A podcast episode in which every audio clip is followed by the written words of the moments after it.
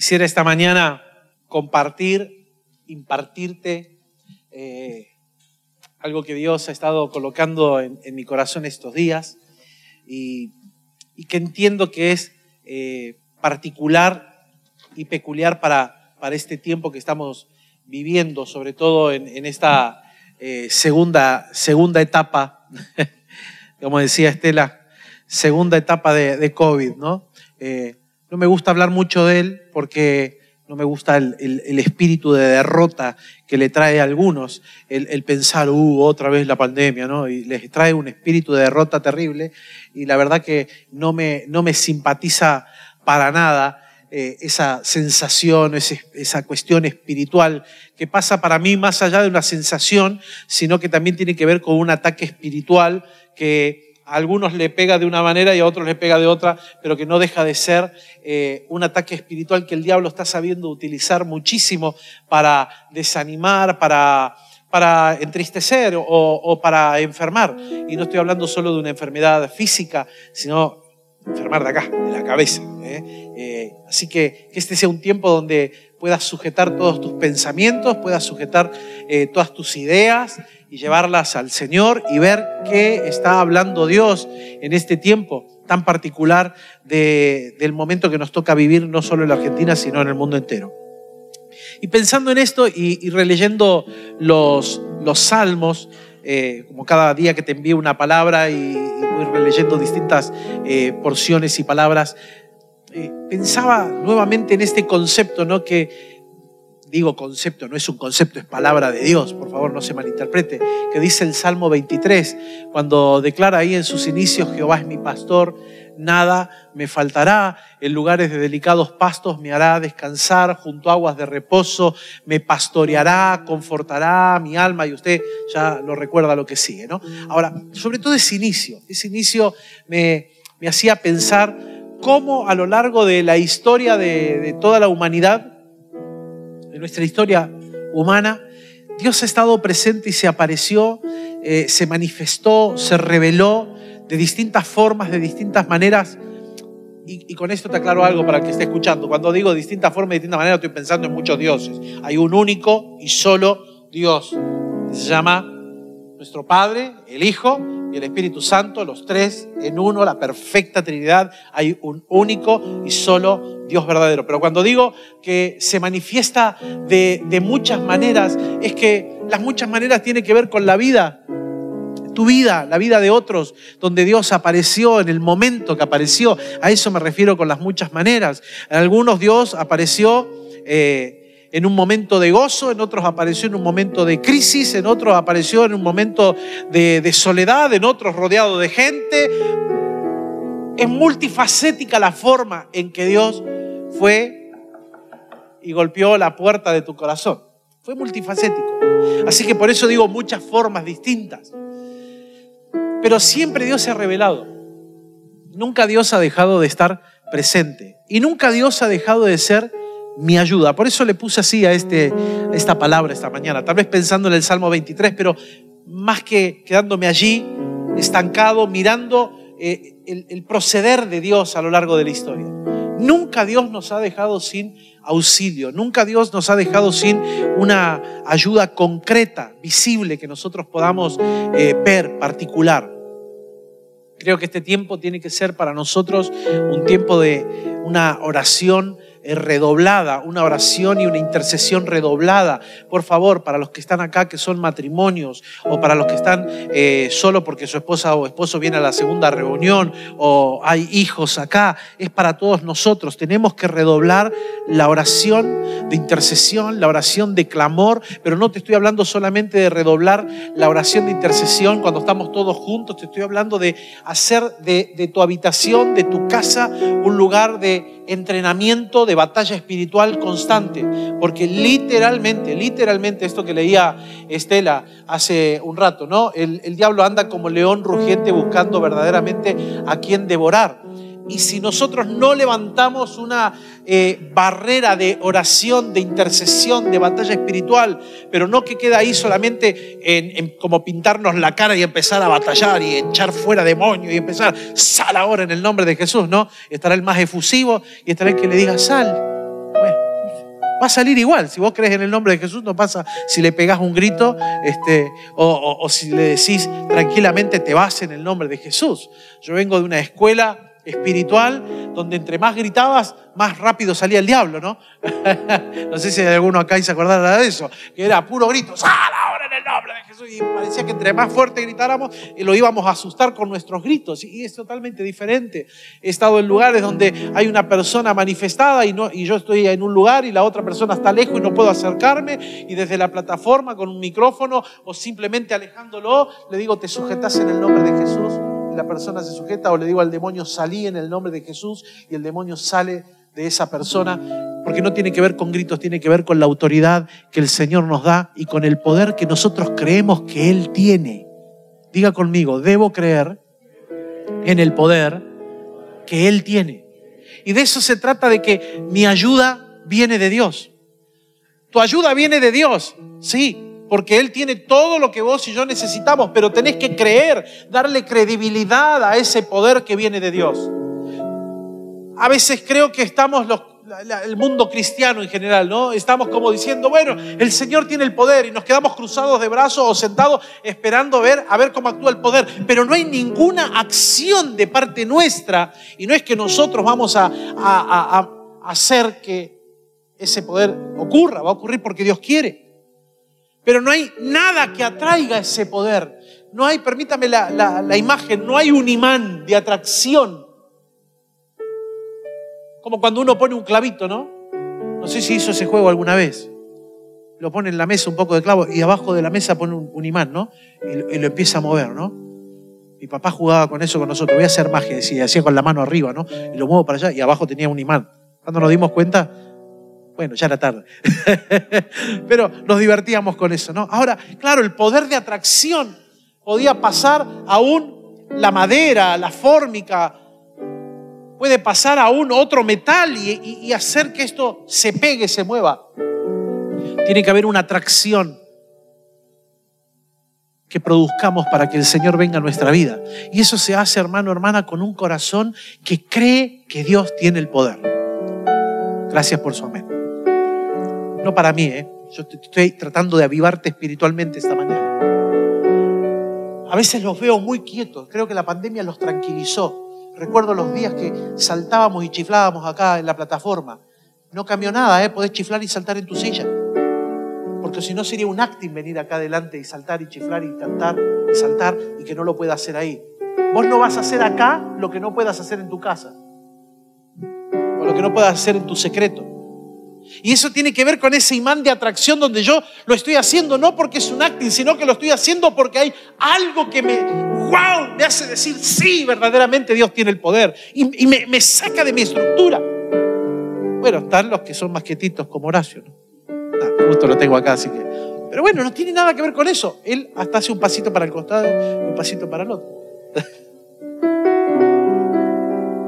No tiene que ver con tu estructura, pero tiene que ver con algo, lo estoy usando Horacio esta mañana, pero yo, yo lo he visto a él, sí, tendrá otra, otra forma, pero lo he visto luchar contra esto y de repente romperlo porque lo que está haciendo Dios está produciendo algo en mí que produce una reacción. Y querido, querida, esa reacción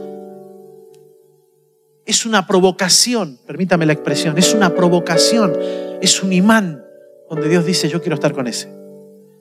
Con esa, yo quiero, ahí, quiero ir, ahí quiero estar. Ese me está provocando, esa me está provocando. Cuando le estoy orando al Señor y le estoy recordando sus palabras, no le estoy recordando cosas mías, le estoy recordando su palabra, como más de una vez hizo el pueblo de Dios. Señor, acordate de los hechos poderosos, de lo que hiciste, de cómo humillaste a Faraón. Recordá, Señor, cómo salvaste a tu pueblo y salva otra vez. De repente suena como un imán de atracción. Y el Señor se, manifestaba allí en ese tiempo. Que nos vuelvan a llamar locos por Cristo. Porque estamos haciendo locuras para Cristo. Que nadie te entienda lo que estás haciendo. Gloria a Dios. Mientras sea, no sea pecado, ni un problema. ¿eh? Gloria a Dios. Pero tiene que haber una reacción. Y permítame decirlo, a veces los veo muy quietos. Y no necesitas el acting de, de venir acá adelante a saltar o a chiflar. Tiene que ser algo que te provoca desde adentro, porque Dios es tan extraordinario. Yo ayer estaba cocinando, preparando algunas cosas. Terminó después de cocinar mi esposa, no, pero ella había salido y yo empecé a preparar algunas cosas en la mañana. Y, cuando ella se fue, yo estaba teniendo mi tiempo a solas con el Señor y demás. Estaba con eh, mi equipo de música, la tele, al palo, literalmente. Deben haber escuchado todo el barrio o todos los vecinos no me importaba. Yo estaba adorando y cantando y saltando. Y, y de repente me acuerdo que tenía que ir a aprender la remolacha, para, para comer ensalada de remolacha, ¿no? a cocinarla. Y era tal la atracción con el Señor que estaba parado al lado de, del horno. Los que conocen en casa saben que el horno está un poco más arriba. Estaba parado y al horno voy a poner el repasador y me, me quedé agarrado allí llorando y temblando en el Señor. Porque vos no podés frenar la atracción. Ah, bueno, espera, Señor, te dejo cinco minutos, voy a hacer lo que vengo y ahora vengo y me conecto de vuelta. Vos seguís con ese estado de, de atracción en el Señor. Tenemos que ser como un imán que atrae la presencia del Señor, porque estamos creyendo que Él tiene el poder. Amén. Johnny Mortimer, mi, mi querido amigo misionero, junto con Cindy, su esposa, sus padres, en Iquitos, Perú, estaba releyendo estos días toda su historia que la están contando. En el año 88 llegaron ellos a Iquitos, Perú, saliendo por, eh, por mar con una barcaza de río para, para llegar hasta allí. ¿no? Tardaron cuatro años, escúcheme, tardaron cuatro años en llegar navegando por mar con una barcaza de río para llegar a hacer misión en todo el río Amazonas, en el Chambira y en el Urito un, testimonio de ellos que me impactaba de esto, ¿no? de que mi ayuda viene de Dios. Eh, un día me presentó él, uno de los viajes que hice, me presentó a uno de esos tantos hombres que ellos llevaron a los pies de Cristo y que hoy uno de esos hombres que llevaron a los pies de Cristo es pastor en una comunidad del interior del Amazonas, ahí indígenas, pueblos que nunca ha entrado la civilización o ha entrado la, luz o algo de la, de la civilización y ellos llevando allí el Evangelio y, estos poblados se empiezan a convertir y se convierten de sus dioses paganos, de sus adoraciones paganizadas. Y una de las situaciones que se da muy comúnmente allí en el Amazonas es la malaria. Una fiebre que en otros lados está totalmente controlada, allí puede producir estragos. Así que se desata una epidemia de malaria en toda esa región interna del Amazonas y este poblado cristiano baja con eh, una lancha al puesto sanitario a buscar las vacunas que el gobierno da gratuitamente para cada persona para la malaria. Y cuando llegan al puesto sanitario le dicen, bueno, ¿de qué poblado vienen ustedes? Bueno, de tal poblado. Ah, ustedes son los aleluya. Que los salve su Dios. Acá no les vamos a dar ni una vacuna producto de que ellos se separaron de la adoración paganizada, a la tierra, al río, a la, paloma, al pajarito, y toda esta idiosincrasia que tienen allí metida. Así que que los salve su aleluya. Y se volvieron al poblado sin las vacunas de la malaria. Me contaba el pastor John y me contaba el pastor allí de, de este poblado, me dice, pastor, ese año hubo una mortandad tremenda producto de la malaria. Morían por cientos. Niños, adultos de edad mediana, no, no, no, no, no, había, no había forma de detenerlo. Así que la gente necesitaba sí o sí la inyección para detener esta epidemia. Y cuando llegamos ahí nos dicen, bueno, ustedes son los aleluya que les ayude su Dios. Los del puesto sanitario, dos semanas después de esa situación, decidieron ir a ver cuántos habían muerto en ese poblado. Dijeron, bueno, ha muerto tanta gente de los otros poblados que los hemos eh, eh, inyectado con la vacuna. Vamos a ver cuántos hay, cuántos habrán quedado en ese poblado de los aleluya. Cuando llegaron, escuche bien, porque creo que esto en nuestra comodidad no lo haríamos. Soy honesto, ¿eh? creo que no lo haríamos. Cuando ellos llegaron, el pueblo estaba desolado. No había nadie en las casas, porque por dos semanas toda la gente estuvo metida dentro de la iglesia, orando, clamando y ayunando. Dos semanas. No te estoy diciendo, ay, terminó la noche, me voy a mi camita a dormir. No, no, no, no, no. Niños, ancianos, bebés, mamás, papás, por dos semanas, todos metidos dentro de la iglesia, clamando, orando al Señor. Y cuando llegaron y miraron, nadie del poblado había muerto porque el Dios de los aleluya tiene poder y el Señor tiene el poder para venir en mi ayuda como lo tuvo sobre ellos. Creo que a veces tenemos que volver a entender que Dios viene en mi ayuda. Creo que debemos volver a entender que la iglesia ha experimentado desde sus inicios la ayuda sobrenatural de Jesús en la persona del Espíritu Santo. Y tiempos como estos son para volver a vivir la sobrenaturalidad de Dios. Tiempos como los que está pasando el mundo son para volver a vivir la sobrenaturalidad de Dios, pero tiene que haber un imán que atraiga esa sobrenaturalidad. Yo no la puedo crear, viene de Dios, es de Él, solo Él la da, cuando quiere, como quiere, donde quiere, de la manera que quiere, pero sí puedo hacer mi parte de ser como ese imán que está creando una atmósfera que está atrayendo ese poder sobrenatural, esa sobrenaturalidad de Dios. Y la iglesia desde sus inicios ha vivido y ha experimentado esto, la sobrenaturalidad de la persona del Espíritu Santo. Dios necesita hijos e hijas que provoquen su corazón, que provoquen que Él mueva la mano. No porque Él no la pueda hacer, la puede hacer si le decís o no le decís. Pero aquellos que provocan la presencia del Señor experimentan esto mi ayuda viene de Dios.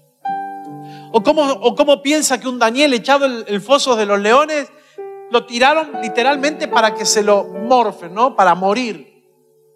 Entra tirado allí adentro, o los amigos de él, Sadrán, Mesach y Abednego que le dijeron arrodillate a a, la estatua del rey, si no te van a matar. No nos arrodillamos nada.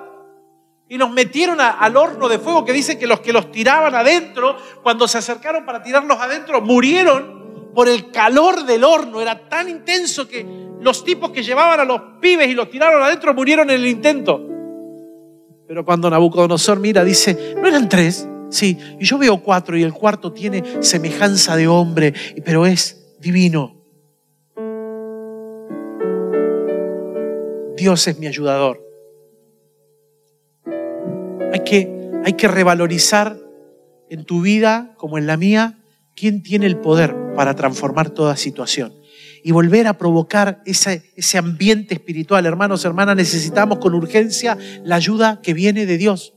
Vos no necesitas la, la, ayuda de, de cualquier persona. Gloria a Dios por los amigos, amigas, liderazgo, pastores que estamos para bendecirte, para ayudarte. Gloria a Dios por las personas que nos sostienen, que nos cuidan, que nos ayudan. Pero lo que más necesitas en tu vida, como yo la necesito en la mía, con urgencia, es la unción, la gracia, el poder del Espíritu Santo, porque Él es el ayudador de la iglesia.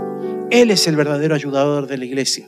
Esa es la ayuda que viene de Dios y esa es la ayuda que yo necesito. Pero hay que crearla en un ambiente, hay que generar un ambiente espiritual para provocar esto.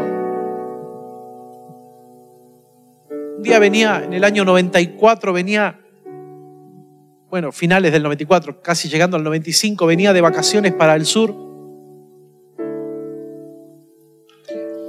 Y venía escuchando, voy a decir una viejada, ¿no? Venía escuchando en mi Walkman algunos le saben lo que es eso.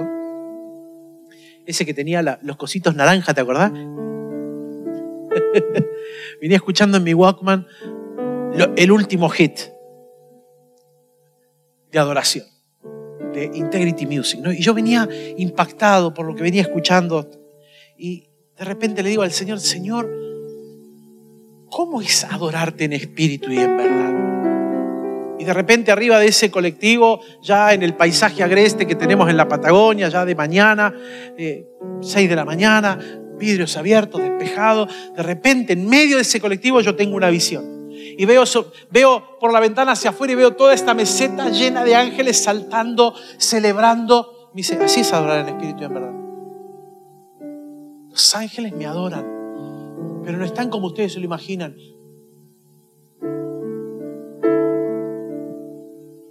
El más romántico? ellos me están adorando, están celebrando lo que ven. Ellos me están viendo y no pueden quedar igual. No pueden estar estáticos. Así que lo, que yo veía en esta visión era cientos y cientos de ángeles. Unos saltaban, otros tenían mantos, otros tenían shofares, otros eh, panderetas gritaban, se movían, danzaban. Era una fiesta eso. Era una terrible fiesta. el Señor me dice, así quiero que me adores. Ay, bueno, Señor, pero eh, mi forma, mi estructura. Y arruinala por mi causa. ¿O no te acordás de David cuando trajo el arca? Que venía danzando y la reina lo miró de la... Ay, mira qué lindo que se ve el rey, ¿no? mostrando los calzoncillos. Me haré vil por causa del Señor. Y el rey David le dijo, sí, sí, yo estaré mostrando los calzoncillos, pero a mí Dios me aceptó y a tu padre lo rechazó. le cerró la boca a la mujer. Es discusión matrimonial que había ahí, ¿no? Eh, tela para otra, para otra prédica. Ahora, ¿por qué lo hizo? Porque ver el poder de Dios no te puede dejar igual. Ver el poder de Dios a vos no te puede decir, ay, gloria, porque a veces esa actitud, hermano, y, no, no, quiero con esto provocarte a que nos volvamos todos locos acá. Si lo hacemos porque el Espíritu Santo cae entre nosotros, gloria a Dios. Pero hacerlo por hacer no tendría ningún sentido. La iglesia experimentó la ayuda de Dios en lo, en lo sobrenatural, en esa sobrenaturalidad del poder del Espíritu Santo. Mire, vaya conmigo a Hechos capítulo 4, versos 18 al 31. Ahí usted va a encontrar el relato de un tiempo difícil. La iglesia recién nacida, eh, los apóstoles predicando, declarando el poder de Dios. Casi un instante nomás, ahí, pocas horas o pocos días, el poder del Espíritu Santo vino con un derramamiento tal que dice allí tres mil hombres, sin contar niños ni mujeres, no, tres mil hombres se convirtieron de una. Pedro se levanta, predica un mensaje extraordinario, los otros 119 porque eran 120 los que habían recibido el bautismo del Espíritu Santo y estaban hablando en otros idiomas, estaban traduciendo el mensaje de Pedro, que la gente dice, ¿qué es esto? Asombrados, ¿qué es este poder? No lo podemos entender. Estos hombres son simples pescadores, no estudiaron idiomas, no fueron a la escuela de lenguas, de idiomas, y, yo lo estoy escuchando hablar, no en hebreo, lo estoy escuchando hablar en mi idioma, en el idioma de la tierra en la que yo nací. Sí, eran judíos que habían nacido en la diáspora, habían nacido en otra tierra, pero volvieron a Jerusalén a adorar y de repente ellos que aprendieron el hebreo en la casa con mamá y papá, pero en la ciudad donde vivían hablaban el idioma del lugar donde nacieron, estaban escuchando a estos tipos hablar, a estos hombres hablar en su lengua y dicen, ¿qué es esto que los escuchamos hablar en nuestra propia lengua, medo, persa, latín, los romanos? Y así da una serie de idiomas. Había pasado esto sobrenatural y claro, esto estaba llenando de miedo a, la religiosidad del momento, estaba llenando de miedo a, los que querían mantener una estructura, porque el poder del Espíritu Santo cuando entra en un lugar lo cambia todo, lo transforma todo. No era un tiempo fácil, fíjese lo que dice el versículo 18 en adelante, dice, y llamándoles los hombres que habían agarrado a los apóstoles que estaban predicando, les intimaron que en ninguna manera hablasen ni enseñasen en el nombre de Jesús. Mas Pedro y Juan respondieron diciéndole, juzguen si es justo delante de Dios obedecer a ustedes antes que a Dios. Porque no podemos dejar de decir lo que hemos visto y oído. Entonces ellos les amenazaron y les soltaron, no hallando ningún modo de castigarles por causa del pueblo, porque todos glorificaban a Dios por lo que se había hecho. Diga conmigo, todos, ah, vamos a hablar bien, todos, ahí en casa también, todos glorificaban a Dios por lo que había hecho. Dice, ya que el hombre en quien se había hecho este milagro de sanidad tenía más de 40 años. Y puestos en libertad, vinieron a los suyos y contaron todo lo que los principales sacerdotes y los ancianos les habían dicho. Y ellos, habiéndolo oído, alzaron unánimes la voz a Dios y dijeron, soberano Señor, tú eres el Dios que hiciste el cielo y la tierra, el mar y todo lo que en ellos hay, que por boca de David, tu siervo, dijiste, ¿por qué se amotinan las gentes y los pueblos piensan cosas vanas? Se reunieron los reyes de la tierra y los principales se juntaron en uno contra el Señor y contra su Cristo porque verdaderamente se unieron en esta ciudad contra su santo Hijo Jesús, a quien ungiste. Herodes y Poncio Pilato con los gentiles y el pueblo de Israel para hacer cuanto tu mano y tu consejo habían antes determinado que sucediera. Y ahora, Señor, mira sus amenazas. Concede a tus siervos que con todo de nuevo hablen tu palabra mientras extiendes tu mano para que se hagan sanidades, señales, prodigios mediante el nombre de tu santo Hijo Jesús. Cuando hubieron orado, el lugar en que estaban congregados tembló. Y todos fueron llenos del Espíritu Santo y hablaban con denuedo la palabra de Dios. La iglesia estaba viviendo la sobrenaturalidad. No era un tiempo fácil. Querían que dejaran de hablar. Los querían callar a toda costa. Los querían detener a toda costa. No hablen la palabra de Dios. ¿Por qué? Porque la única que puede producir transformación en cualquier momento es siempre la palabra de Dios. Ahora la iglesia se puso a reconocer de quién era el poder y la soberanía. En medio de ese caos, en el verso 24, ellos dijeron, mira, Señor, ella las amenaza, pero dicen, Señor, levantan la voz, soberano eres. Dios que hiciste el cielo y la tierra, lo colocan a Él por sobre toda esa circunstancia. Colocan a Dios por sobre todo el problema. Colocan a Dios soberano, Señor. Pastor, no sabes lo que estoy pasando. Soberano Señor. Pastor, tengo esta dificultad. Soberano Señor. Pastor, mi matrimonio, soberano Señor. Pastor, mi paternidad, soberano Señor. Pastor, mi trabajo, soberano Señor. ¿De quién viene tu ayuda? ¿Del sindicato, del momento, del trabajo, de la oportunidad? ¿O tu ayuda viene de Dios? Ay, mi ayuda va a venir de que yo haga este cambio en mi vida. Perdóname, podés hacer 800 cambios en tu vida y te puede ir mal. Porque estás buscando el cambio en vos mismo o en vos misma. Decilo conmigo, por favor, esta mañana. Mi ayuda viene de Dios. Mi ayuda viene de Dios. Tenemos que buscarlo a Él como estaba haciendo la iglesia y lo declaraban. Soberano, soberano eres Señor. Estás por sobre todo. Se colocaron como iglesia, hermano, en la única posición que debían tener. Ellos buscaron una posición que era la única posición que debían tener como iglesia. Traerlo a nuestro día. Esta es la única posición que debemos tener como iglesia, por lo menos local y en el mundo. Y es la posición de la obediencia a Dios y de la oración. Hay solo una posición delante de Dios, la obediencia y la oración. Y Dios cuando vio que la iglesia se colocó en la posición que debían tener de dependencia y de oración, Dios vio el corazón de unidad de la iglesia y actuó a favor de ella. Y dice, y cuando terminaron de orar, esto no vino antes de que oraran, vino cuando terminaron de orar, dice, el lugar en el que estaban tembló. El Espíritu Santo hace temblar el lugar físico. Lo natural fue conmovido por la sobrenaturalidad de Dios, aleluya. Si vos querés que algo sobrenatural de Dios conmueva tu naturalidad, vas a tener que colocarte en la única posición que Dios está esperando a la iglesia, obediencia y oración. Si vos querés ver la sobrenaturalidad de Dios en medio de este tiempo, obediencia y oración. Si vos querés ver la sobrenaturalidad de Dios en el tiempo que vendrá, obediencia y oración. No hay otra fórmula, no hay otro estado que la iglesia deba tener. Necesitamos con urgencia esa sobrenaturalidad. Necesitamos con urgencia colocarnos en la única posición que debemos tener delante de Dios. Obediencia y oración. Dígalo conmigo. Obediencia y oración. Hechos 16, 25 nos relata otro relato de la palabra respecto a esto y dice, fíjese, pero a medianoche orando Pablo y Silas que estaban presos, también de vuelta los volvieron a meter presos, ahora era Pablo, estaba preso por predicar de Jesucristo.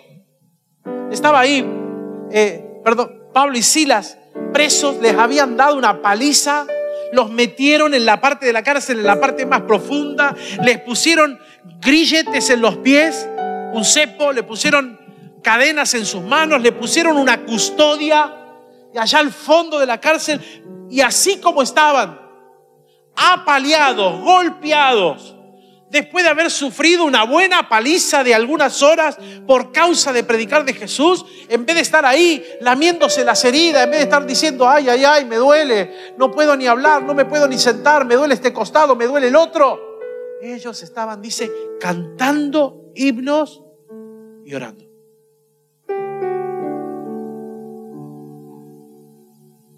Claro, yo te entiendo. En el día de la dificultad, nadie tiene ganas de cantar.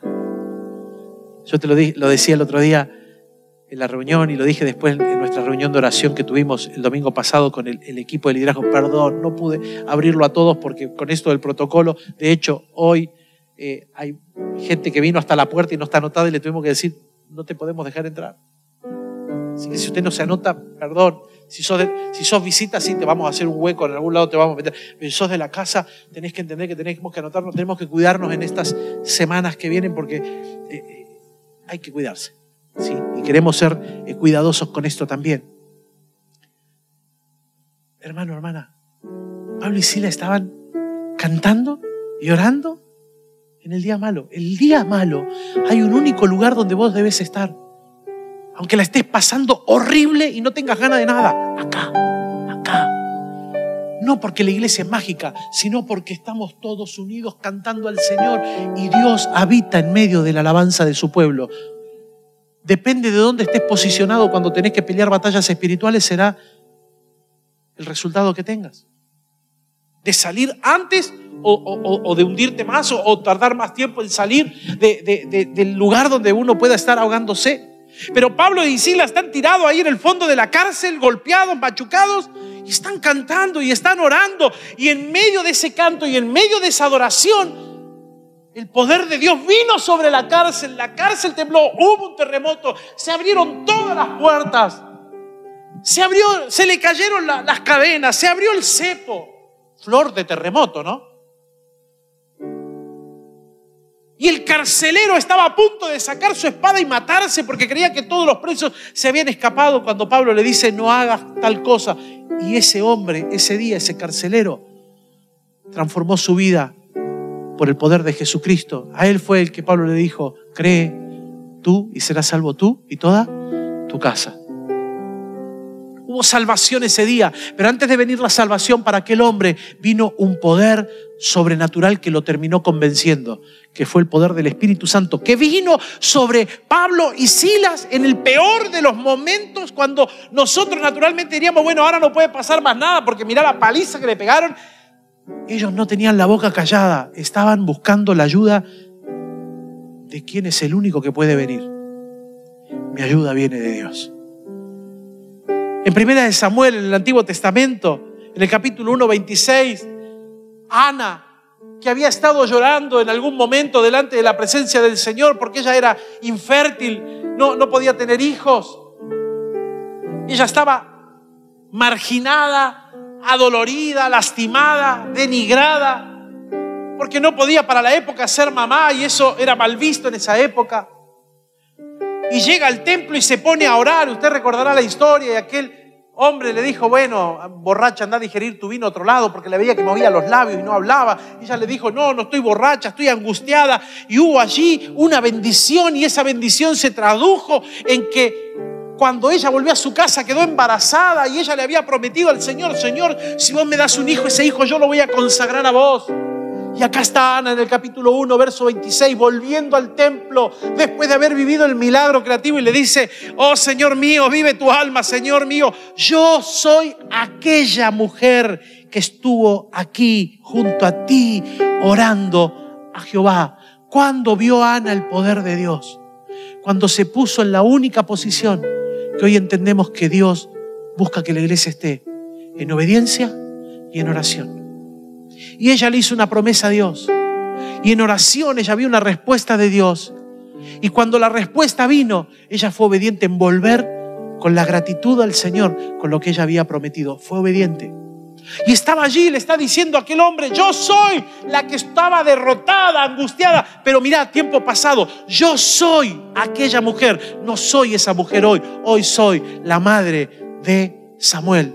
Y te aclaro algo, ella dejó su hijo ahí pero después tuvo otros hijos porque Dios le añadió más de lo que ella podía imaginar. Y eso es lo que hace Dios cuando viene en tu ayuda. Te da mucho más abundantemente de lo que vos podés imaginar, creer o pensar. En Hechos 12, del versículo 5, tiene un relato tremendo. Porque vamos a ver acá también de vuelta un problema, una circunstancia, una situación y un hombre de Dios buscando de Dios de vuelta, Pedro. Pedro ahora está preso. Le acaban de matar a su compañero de, de, prédica, lo agarraron a Jacobo y lo mataron. Y como eso, este hombre romano vio que al pueblo le agradó, lo agarró a Pedro, lo metió en la cárcel para el otro día matarlo. Y ahí está Pedro metido en la cárcel, lo van a matar y allá afuera está la iglesia clamando, intercediendo, orando y de repente lo sobrenatural de Dios. Mire, versículo 5. Así que Pedro estaba custodiado en la cárcel, pero la iglesia hacía sin cesar oración a Dios por él. Él estaba en una situación oprimido. Él estaba en una situación apretada. Sabía lo que venía porque había visto cómo mataron a Jacobo, el hermano de Juan. Sabía lo que venía para él. Y la iglesia fuera frente a eso no se quedó quieta, porque la iglesia sabía de quién venía la ayuda, y la ayuda viene de Dios. Y sabían cómo provocar la ayuda de Dios. Yo quiero enseñarte esto esta mañana. Provocar la ayuda de Dios en tu vida. Obediencia y oración. No hay otra estrategia, no hay otra medida, no hay otra forma que Dios esté buscando para actuar. Está queriendo que provoquemos esa manifestación de la sobrenaturalidad de Dios que transforma la naturalidad. Y la iglesia estaba orando, pero miren lo que pasa en el verso 7. Y he aquí, en medio de la cárcel, mientras eso estaba pasando, si usted lee un poquito, va a decir que le habían puesto una guardia, lo estaban custodiando. Dice, y aquí, verso 7, que se presentó un ángel del Señor y una luz resplandeció en la cárcel y tocando a Pedro en el costado le despertó diciendo, levántate pronto. Y las cadenas se le cayeron de las manos. Si usted continúa el relato, va a decir que el ángel le dice, seguime, atate las sandalias, tapate con tu manto, seguime. Y cuando iban llegando a las puertas, las puertas se iban abriendo solas. Y, dice, y llegando a la última puerta, la puerta de hierro se abrió sola. Caminaron una cuadra más y dice, y el ángel se apartó de él. Y hasta ese momento Pedro creía que estaba en un sueño, en una visión. Y recién cuando el ángel desaparece y se encuentra a una cuadra de la cárcel, se da cuenta que fue Dios. Y va caminando hasta la casa donde estaban orando y el versículo 12 dice, y habiendo considerado esto, les contó lo que había pasado, llegó a la casa de María, la madre de Juan, el que tenía por sobrenombre Marcos, donde muchos estaban reunidos orando. ¿Qué estaban haciendo? Dígalo con actitud. ¿Qué estaban haciendo? Hay una única posición que la iglesia necesita para ver la sobrenaturalidad de Dios. El poder de Dios, queridos, queridas, no se ha paralizado para actuar con maravillas como las hizo en el pasado. No se ha paralizado Dios para volver a actuar hoy. Esta iglesia del interior del río Amazonas, cuando le dijeron para ustedes los aleluyas, no hay vacunas les dijeron, les dieron una sentencia de muerte. Les dijeron en otras palabras, más palabras menos, muéranse. Pero esta iglesia vio el poder de Dios. Otro de los pastores del río Urito, porque eso está entre tres ríos, el Chambira, el Urito y el Amazonas. De otro río, del Urito, me contaba, para John Mortimer con el equipo, para ir a visitar las iglesias, la hacen por lancha con el famoso motor peque peque. Motorcito chiquitito así, una hélice que lo único que usted escucha en el silencio del río es peque peque peque peque peque peque peque peque peque peque peque. Por eso le dicen peque peque. Y ahí viene. Y la primera iglesia, vos tardás cuatro días en llegar por lancha, si hay agua. Y cuando no hay agua, tenés que salirte de la lancha, cargar la lancha hasta donde hay agua, volver a ponerla en el agua para seguir avanzando. Y la más lejana tardás tres semanas y las visitan todas. Ya tendremos algún día aquí a mi amigo Johnny para que te vuele la cabeza con lo milagroso que él ha experimentado en su vida y, otros, y ha llevado a otros y ha conducido a otros a experimentar el poder de Dios. Me decía este hermano, contándome el testimonio que me decía Johnny, hicimos un congreso, pastor, en medio del río, en medio del río. Y le calculamos mal a la comida. Y habían llevado a un cocinero que no era cristiano para que cocinara. Y calcularon mal la comida, así que el último día le dicen, pastor, no alcanza la comida. ¿Sabes cuánta gente juntan en el río de todas las congregaciones que han levantado ellos? 1.600 personas. 1.600 personas. No hay electricidad, nada. ¿eh? Se juntan en una determinada zona y ahí estudian, reciben palabras, reciben administración para impartir sobre otros. Y ahí estaban y no alcanza la comida. ¿Y qué hay? Una bolsa de fideos de 50 kilos para 1.600 personas. Así que ahí va el hermano Johnny con otros pastores, oran arriba de la bolsa de fideo y le dicen al cocinero, usted cocine, pero esto no alcanza, usted cocine. 40 baldes de comida sobraron, hermano, hermana. Porque el poder de Dios no se ha cortado para salvar a su pueblo. Aleluya. El poder de Dios no se ha cortado. Por tanto, hermano, hermana, yo necesito esta mañana ayudarte a que vos vuelvas a tomar la actitud de dependencia que tenía la iglesia. Cada vez que la iglesia estuvo en problemas, la iglesia tuvo una actitud que fue como un gran imán de, de ese poder sobrenatural de Dios, que era la obediencia y la oración. No hay otra forma de atraer el poder de Dios.